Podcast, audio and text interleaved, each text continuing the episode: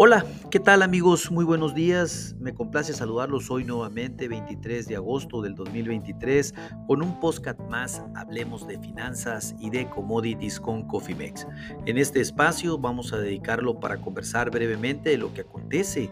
con eh, los futuros de la soya en la Bolsa de Chicago, así como un análisis técnico fundamental de corto plazo y qué esperamos ver para lo que resta de la semana en cuestión de precios, así como comentarios e información eh, sobre todo relevante de este cultivo. Primeramente déjenme indicarles pues, que se encuentra en, en proceso el Pro Farmer Crop Tour en los Estados Unidos, en donde pues prácticamente se están analizando las condiciones del cultivo del maíz y la soya, en donde pues ha sorprendido, ha sorprendido definitivamente los resultados que han salido en maíz y también en soya, algo que pues definitivamente el mercado eh, no está atendiendo el día de hoy, dado que la soya, los futuros a noviembre están subiendo 16 centavos por buchel en este momento para cotizar en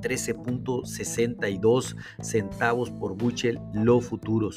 Los precios de la soya habían caído entre 3 y 5 centavos a la apertura hoy en la mañana, ya que pues obviamente eh, los resultados de la gira que estoy comentando pues fueron mejor de lo esperado por parte del mercado. Sin embargo, aquí la preocupación vino, al igual que en el maíz, por el tema del clima. Se está esperando que las próximas dos semanas sea un clima eh, cálido, seco, en la, sobre todo en todo el cinturón de la soya y el maíz en los Estados Unidos, y esto pues definitivamente pudiera condicionar fuertemente la condición de la calidad del cultivo. Hay que estar muy atentos, esto depende de un tema específico de clima y pues obviamente esperar, esperar los resultados que, del recorrido que indican que incluso eh, con el medio del clima actual se podría desarrollar todavía eh, a un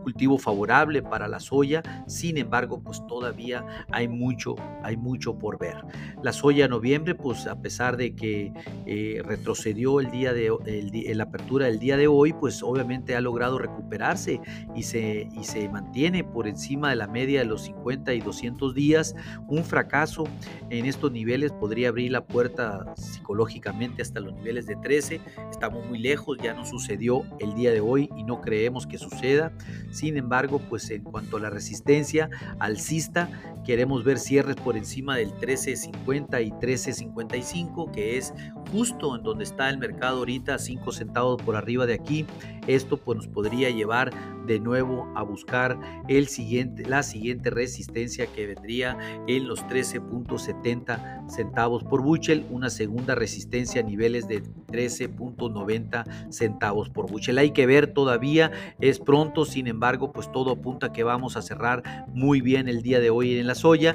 y esto pudiera encaminar a un alivio de corto plazo en los futuros que nos pudiera llevar a los niveles que acabo de comentar. En los resultados, pues obviamente del tour, eh,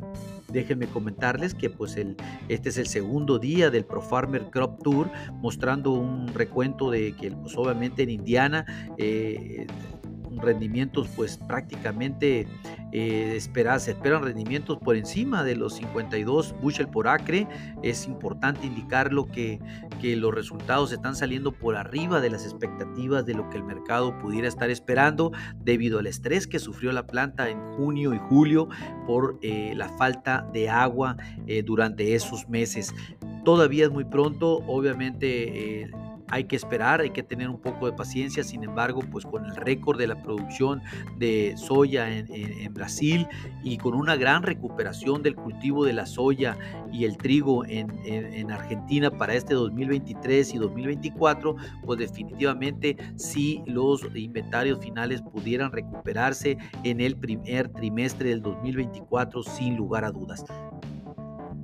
hay que estar atentos. Las oportunidades creemos que va a haber muchas en el camino y sobre todo en las próximas cuatro semanas, lo cual pues resulta más que interesante tener o desarrollar una estrategia en administración de riesgos para este cultivo que presenta grandes oportunidades. Si ustedes no tienen una estrategia, pueden ponerse en contacto con nosotros en info.cofimex.net o bien por medio de este podcast y con gusto lo contactaremos.